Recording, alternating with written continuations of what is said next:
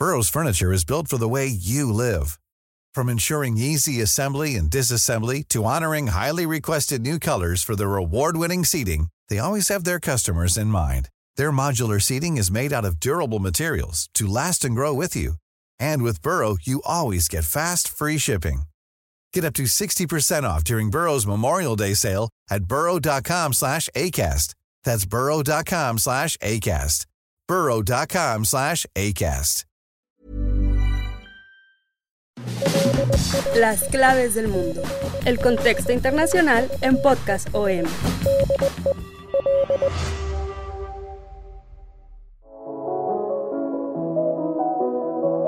Somos espectadores de uno de los mayores conflictos bélicos contemporáneos más peligrosos y alarmantes. La tensión nuclear ha alcanzado un punto inimaginable. Estamos al borde de la peor guerra en tiempos recientes y parece ser que parte del mundo no entiende o no comprende la gravedad de las implicaciones, las repercusiones que alcanzarían a cualquier rincón del planeta. Una onda expansiva que no dejará a nadie excluido de estas repercusiones que implicarían en lo social, en lo económico y en lo humanitario. Esto lo saben los 193 miembros de la ONU, la Organización de las Naciones Unidas, que durante la semana del 20 al 26 de septiembre llevaron a cabo su 77 Asamblea General de las Naciones Unidas. Como cada año se abordaron los temas claves del mundo, de la geopolítica, tales como la crisis climática, la era de pospandemia, la polarización política. Pero había un tema principal del que todos los Estados miembros hablaron, el mayor problema del momento, la guerra en Ucrania o la invasión rusa. Bienvenidos a las claves del mundo. Yo soy Jair Soto, coeditor de la sección de Mundo de El Sol de México. Hoy les voy a platicar de la Asamblea General de la ONU abordando este tema tan lleno de, de especulaciones y que prácticamente deja al mundo al borde del desconocimiento. No sabemos qué va a pasar. ¿Qué pasó en esta Asamblea General?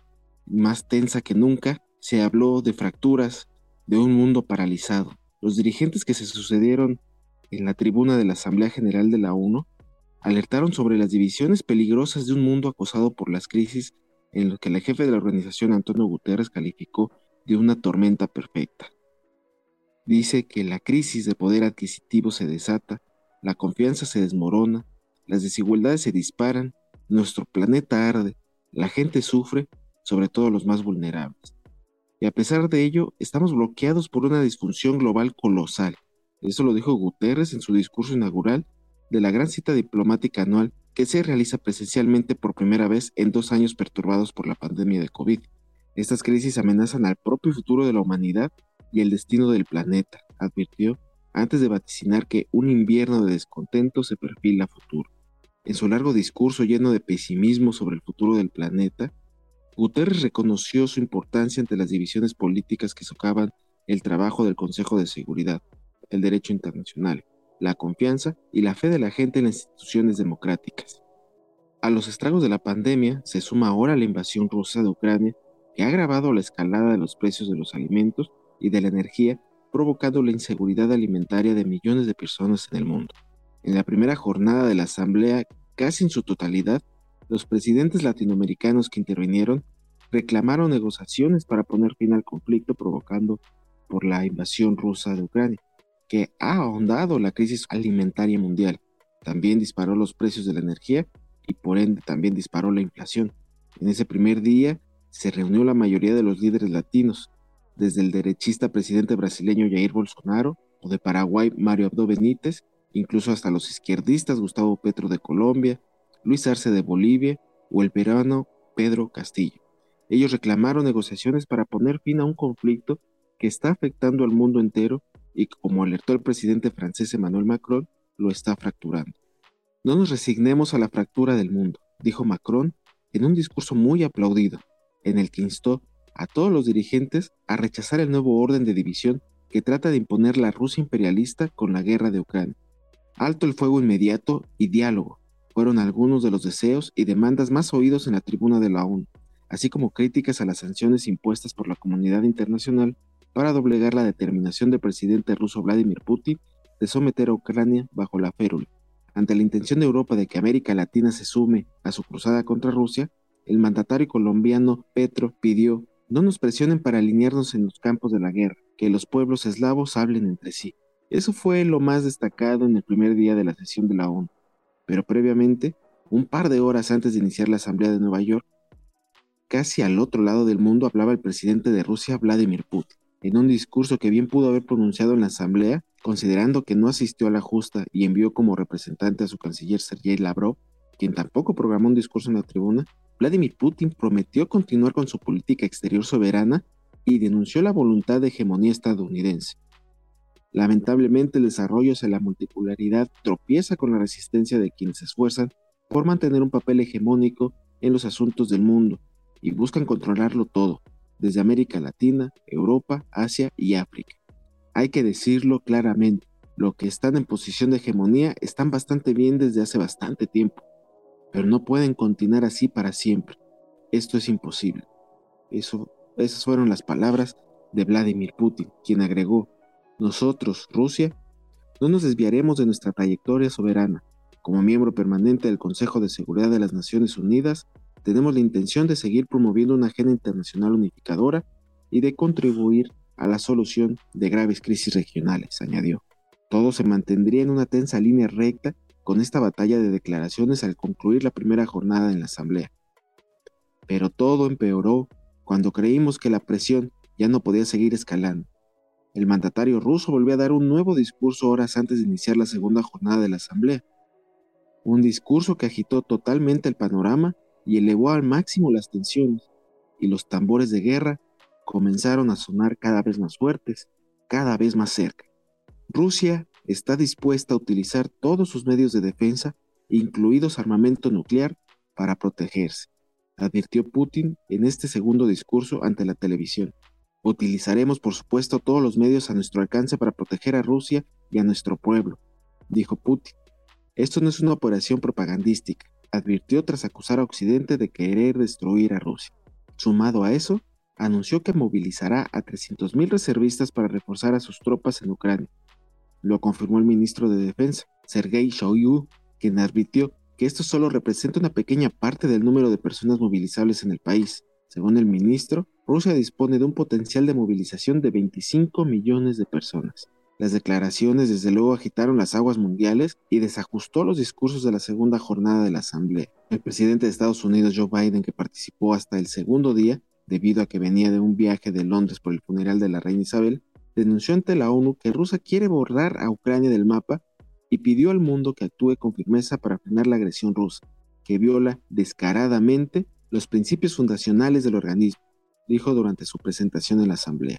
Esta guerra extingue lisa y llanamente el derecho de Ucrania a existir, dijo Biden al denunciar la invasión de un país vecino por un miembro permanente del Consejo de Seguridad de la ONU. Biden consideró que las recientes pruebas de matanzas de civiles en Ucrania, como la exhumación de cadáveres en la ciudad de Izium, deberían helar la sangre y criticó los referendos falsos convocados por prorrusos ucranianos en las autoproclamadas repúblicas de Donetsk y Luhansk, así como los territorios ocupados de Gerson y Zaporilla, esto para integrarse con Rusia. Putin asegura que él tenía que actuar porque Rusia estaba siendo amenazado, pero nadie amenazó a Rusia. Solamente Rusia fue la que buscó el conflicto. Dijo nada más empezar su discurso. Así el presidente de Estados Unidos también aseguró que la guerra fue la elección de un solo hombre, Putin, y denunció el uso del veto de Rusia para impedir que el Consejo de Seguridad de la ONU actúe en la guerra en Ucrania y reclamó una reforma de ese órgano, un asunto que lleva décadas en la agenda del organismo, aunque hasta ahora no ha habido ningún avance para que se materialice. Previamente, el portavoz del Consejo de Seguridad Nacional de la Casa Blanca había declarado que Estados Unidos se toma en serio la amenaza del presidente ruso y anunció grandes consecuencias si avanza en ese sentido. Es una retórica responsable que una potencia nuclear hable de esa manera, pero no es atípico por cómo ha estado hablando en los últimos siete meses y lo tomamos muy en serio. Esto lo dijo John Kirby. Uno de los discursos más esperados fue el del presidente de Ucrania, Volodymyr Zelensky, que usó su tiempo ante la Asamblea para pedir al mundo castigos más duros contra Rusia y para reclamar más apoyo militar a su país, descartando por ahora cualquier posibilidad de negociar la paz. Zelensky se dirigió a la comunidad internacional horas después del anuncio de su homólogo ruso y aseguró que se abrió una nueva fase de la guerra al decretar la movilización parcial de reservistas y amenazar con el uso de armas nucleares. Hay que declarar que Zelensky tampoco estuvo en Nueva York, se dirigió con un mensaje por video de manera extraordinaria a la Asamblea General y denunció la invasión rusa como un crimen contra su país, contra sus ciudadanos y contra todos los valores que representan a la ONU. Se ha cometido un crimen contra Ucrania y exigimos un castigo justo, insistió el presidente. Ese castigo, señaló, debe traducirse en sanciones, un bloqueo del comercio y las relaciones con Moscú, la retirada de su derecho al voto en órganos internacionales, restricciones a los visados para los rusos o la creación de un tribunal especial que juzgue sus crímenes. Zelensky cerró la puerta en ese momento a una posible negociación con Rusia, insistiendo en que Moscú habla de diálogo, lo único que busca es ganar tiempo para reagruparse. Rusia quiere pasar el invierno en el territorio ocupado de Ucrania y prepara sus fuerzas para intentar una nueva ofensiva. Nuevas buchas, nuevas Isiums, dijo en referencia a las dos ciudades donde tras la retirada rusa se descubrieron presuntas matanzas. Por ello, pidió a sus aliados más apoyo militar, en especial armas de largo alcance y defensas aéreas con las que poder continuar su contraofensiva. Según subrayó, todas las acciones rusas como los anuncios hechos por Putin demuestran que Rusia quiere guerra. Nosotros estamos listos para la paz, pero una paz verdadera, honesta y justa. Por eso tenemos al mundo de nuestro lado, añadió en su discurso que puso en pie a buena parte de los presentes en el hemiciclo de la Asamblea General. El apoyo a Kiev se escuchó con fuerza en las Naciones Unidas por boca de varios líderes que ven el conflicto como algo muy cercano, caso de Estonia o Letonia, mientras que los países europeos reunieron a sus ministros de Exteriores en Nueva York para coordinar su respuesta a las últimas medidas de Vladimir Putin. Mientras, numerosos gobiernos de otras regiones optaron por llamamientos más generales a la paz y poner fin a un conflicto que está teniendo consecuencias indirectas en todo el mundo. Ahora, volviendo a los dichos de Putin al declarar una movilización parcial y amenazar con el uso de muchas armas rusas en respuesta al presunto chantaje nuclear occidental, Putin subió la apuesta una vez más en su guerra contra Ucrania. De hecho, Putin estuvo a punto de decirlo. Cuando la integridad territorial de nuestro país se vea amenazada, utilizaremos todos los medios a nuestro alcance para defender a Rusia y a nuestro pueblo. Esto no es un engaño. Esta última escalada sigue el anuncio de referéndums de los territorios que Rusia ocupa actualmente en Ucrania. Representa la última apuesta del presidente ruso para encontrar una salida que salve las apariencias de una situación cada vez más grave en Ucrania. Putin, al dirigirse a su pueblo en cadena nacional, insistía que la movilización militar parcial de sus dos millones de reservistas militares era para defender a Rusia y sus territorios. Dijo que Occidente no quería la paz en Ucrania y agregó que Washington, Londres y Bruselas estaban presionando a Kiev para que transfiera las operaciones militares a nuestro territorio, con el objetivo de saquear por completo nuestro país. El plan de Rusia para anexar territorio en el este de Ucrania a través de referéndums sigue un libro de jugadas establecido, pero también constituye una nueva ronda de escalada en una guerra que no ha estado en el camino de Putin durante la mayor parte de los últimos siete meses.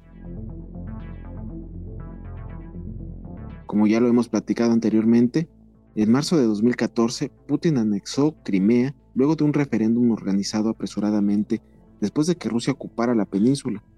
Y en febrero de 2022, días antes de que enviara el ejército ruso Ucrania, reconoció la independencia de las llamadas repúblicas populares de Donetsk y Luhansk, desplegando fuerzas de mantenimiento de la paz en esos territorios ocupados por Rusia y sus representantes locales desde 2014.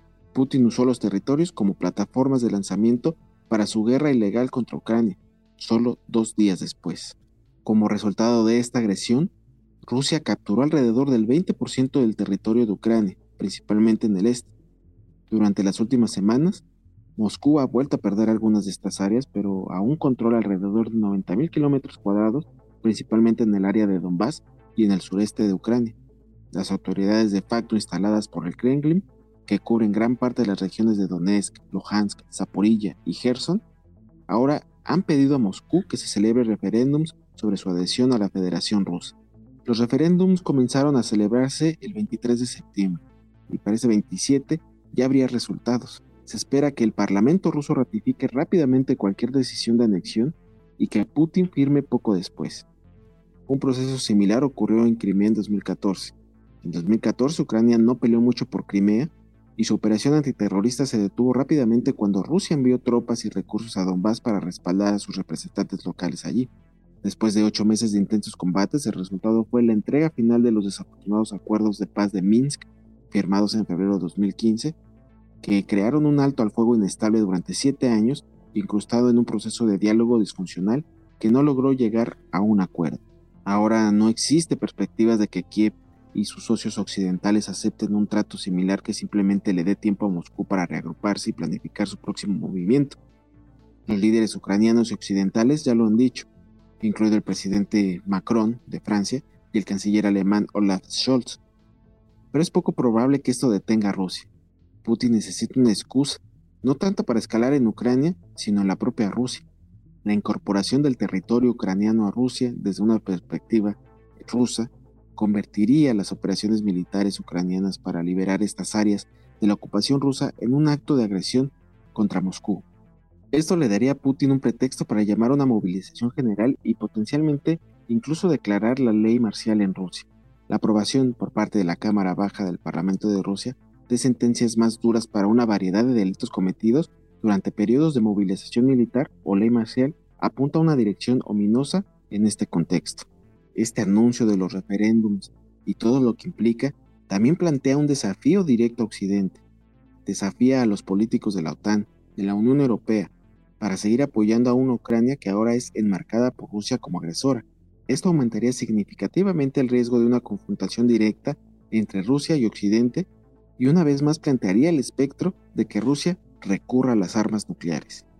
Esto ya se planteó en julio cuando Ucrania comenzó a avanzar en su contraofensiva en el sur, pero parecía ser otra de las líneas rojas y trascendentes para Rusia. Putin se reunió con el presidente de China Xi Jinping el 15 de septiembre al margen de la cumbre anual de la Organización de Cooperación de Shanghái en Samarcanda, Uzbekistán, y justo antes, Xi también había visitado Kazajstán y expresó su claro apoyo a la soberanía e integridad territorial de ese país. Y esta fue una señal clara para que Putin se mantuviera alejado de Asia Central y esto también presagiaba la posterior humillación de Putin al tener que admitir que China estaba preocupada por la operación militar especial de Rusia en Ucrania. La ausencia de un mensaje similar sobre Ucrania, donde China continúa evitando hablar claramente contra la agresión de Rusia, puede haber creado la impresión en Moscú de que el deseo de estabilidad de Beijing que Xi expresó en Samarcanda se refería principalmente a un rápido final de la guerra, no necesariamente un camino que se dirigía a ese punto. La idea de que China está empujando a Rusia no solo fuera de Asia Central, sino de una postura más agresiva en sus fronteras occidentales, es otra de las malas interpretaciones del Kremlin sobre China, pero es muy peligroso considerando la aplicabilidad del libro de jugadas de Rusia a los asuntos pendientes en la región separatista prorrusa de Transistania en Moldovia y el hecho de que Rusia también reconoció en 2008 la independencia de las dos regiones separatistas de Georgia, Abjasia y Ostesia del Sur. La pregunta que surge de todo esto es ¿hasta dónde puede llegar y llegará Putin? Ha jugado la mayoría de sus cartas ahora y todavía no está ganando. El chantaje energético contra Occidente no ha roto el frente unido de los miembros de la OTAN y la Unión Europea y sus aliados. Los partidarios de Putin son pocos y distantes entre sí, y son una compañía dudosa como Irán, como Siria, Corea del Norte y Birmania. China puede comprar petróleo y gas ruso, pero Xi todavía tiene que ponerse del lado de Putin en Ucrania y es poco probable que lo haga, especialmente si se avecina una mayor escalada como resultado de estos referéndums planeados en los, en los territorios ocupados. Sobre todo, Putin no está ganando terreno en Ucrania. Su último intento desesperado de aumentar las apuestas es la señal más clara de esto hasta el momento, pero también tiene una indicación de cuánto más peligrosa puede volverse esta situación ya catastrófica. Este es el panorama de lo expresado por el mandatario ruso, unas declaraciones que elevó las tensiones en una de las asambleas más polarizadas, más rígidas, más estresantes que se ha vivido en las últimas décadas. Sin duda el cierre de la segunda jornada dejaba con altas expectativas lo que iba a suceder para la tercera jornada en la participación de México, o al menos para los mexicanos. El jueves 22 de septiembre no solo era el tercer día de la Asamblea General, sino también se llevaba a cabo el Consejo de Seguridad de la ONU, con el único objetivo de abordar la guerra. Ahí se reunieron los 15 Estados miembros, conformados por 5 Estados permanentes y 10 no permanentes, donde se encuentra México. Este ente fue creado para tener la capacidad de mantener la paz y seguridad mundial, y aunque eso no sucedió debido a que la mayoría se enfocaron en condenar la guerra y exigir justicia contra Rusia, algunos países presentaron una propuesta de paz basadas principalmente en el castigo de Rusia. Pero uno de los países que mantiene una política neutral por historia es precisamente México. y nuestro país se encargó de presentar un plan de paz que constaba en un principio de, establecer una tregua mundial de cinco años y la creación de un comité mediador conformado por el secretario general de la ONU, Antonio Guterres, el primer ministro de India, Narendra Modi, y el sumo pontífice, el Papa Francisco. Sin embargo, la propuesta de paz planteada por México para el conflicto entre Rusia y Ucrania no fue adoptada por ninguna nación durante el Consejo de Seguridad de la ONU ni por la Asamblea General de las Naciones Unidas.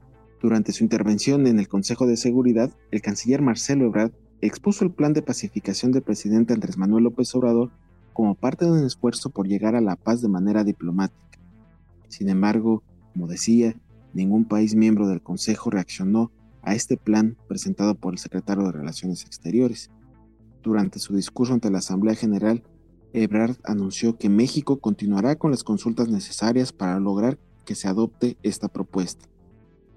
Vamos a proseguir con las consultas necesarias con el único propósito de poder contribuir como actor imparcial y de buena fe a generar el más alto respaldo posible a las gestiones y buenos oficios de Antonio Guterres y del Causus, cuya conformación proceda con la participación de los Estados miembros de la ONU, dijo el canciller desde la máxima tribuna de las Naciones Unidas.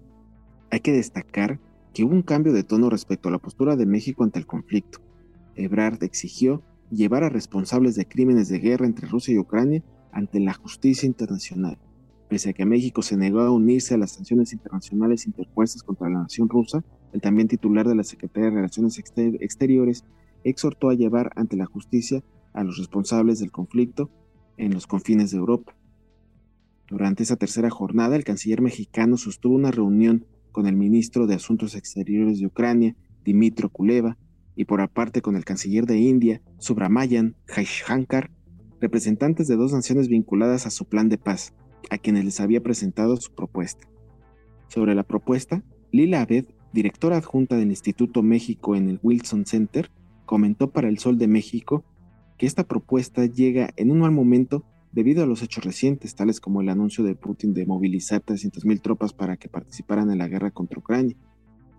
Creo que los recientes acontecimientos no permiten que este plan de paz vaya a prosperar en el Consejo de Seguridad, a pesar de que México es un miembro no permanente, y no creo que vaya a tener una respuesta fructífera dentro de la Asamblea General, dijo la especialista. Abed añadió que también Occidente está incrementando las sanciones contra Rusia y está en alerta por un posible uso de armas nucleares. Un plan de paz como el que presenta México en estos momentos no refleja ni tiene eco a nivel global. En otro giro al discurso de México, el canciller mexicano insistió en que existe una parálisis dentro del Consejo de Seguridad en el conflicto armado, por lo que insistió en crear la comitiva caliente y acompañe los esfuerzos de las Naciones Unidas para recuperar la confianza entre Rusia y Ucrania y así concluir con el conflicto. Ante la parálisis del Consejo de Seguridad, debemos ofrecer entre todos un canal diplomático complementario a los existentes para interactuar con las partes en el conflicto con miras a reducir las tensiones y encauzar la mediación indispensable. Esto lo dijo Ebrard. Y agregó que la propuesta ya fue compartida en días pasados con el secretario Guterres, así como las delegaciones de India y de la Santa Sede. El responsable de la diplomacia mexicana reprochó también que el Consejo de Seguridad no ha podido cumplir con el mandato que le confiere la Carta de las Naciones Unidas al no poder prevenir la guerra ni tampoco ha podido tomar las medidas que pongan un alto a la acción armada. Durante su discurso reiteró que la ONU continúa siendo una herramienta única de la comunidad internacional para la resolución pacífica de controversias. Finalmente, la Asamblea General dejó algo muy claro. Rusia ha quedado totalmente aislada del mundo por su ofensiva en Ucrania. Dentro del Consejo, la participación del secretario de Estado de Estados Unidos, Anthony Blinken, fue clara. El presidente ruso Vladimir Putin no puede salirse con la suya. Una reunión en la que su homólogo ruso Sergei Lavrov quedó solo, acorralado, sin una voz de apoyo, por lo que solo le quedó refutar las acusaciones.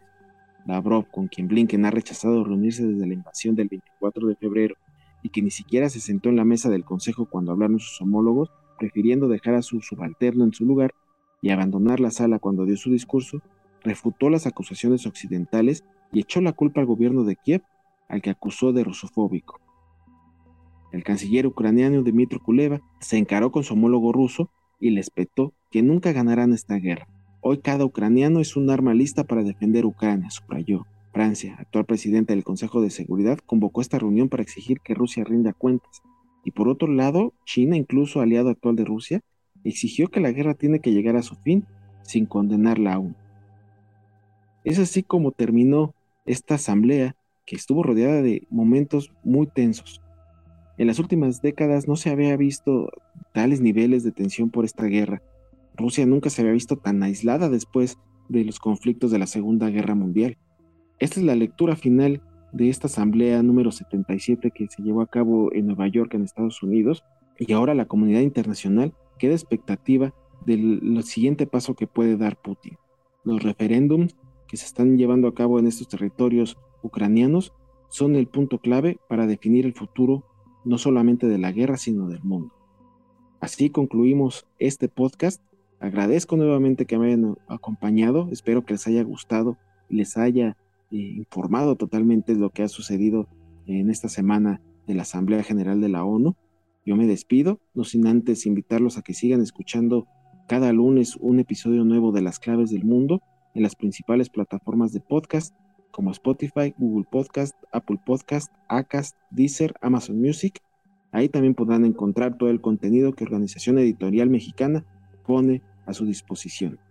Agradezco infinitamente la producción de Natalia Castañeda como cada semana y también los invito a que nos sigan escribiendo a nuestro correo electrónico podcast.om.com.mx y en nuestra cuenta de Twitter síganos y escríbanos el cual es arroba el sol de guion bajo México.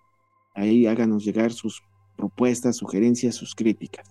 Nos escuchamos el próximo lunes. Muchas gracias hasta entonces.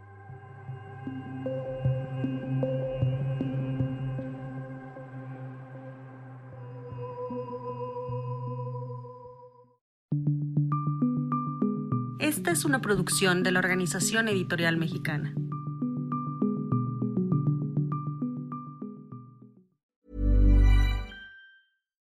If you're looking for plump lips that last, you need to know about Juvederm lip fillers. With Juvederm Volbella XC and Juvederm Ultra XC, your lip look, whether it's subtle or bold, can last up to one full year with optimal treatment and no additional maintenance. Find a licensed specialist and see if it's right for you at juvederm.com today. That's J U V E D E R M.com. Add fullness to lips in adults over 21 with Juvederm Volbella XC or Juvederm Ultra XC. Do not use if you have severe allergies or a history of severe allergic reactions, or if you're allergic to lidocaine or the proteins used in Juvederm. Tell your doctor if you have a history of scarring or taking medicines that decrease the body's immune response or that can prolong bleeding. Common side effects include injection site redness, swelling, pain, tenderness, firmness, lumps, bumps, bruising, discoloration, or itching. As with all fillers, there's a rare risk of unintentional injection into a blood vessel, which can cause vision abnormalities, blindness, stroke, temporary scabs, or scarring.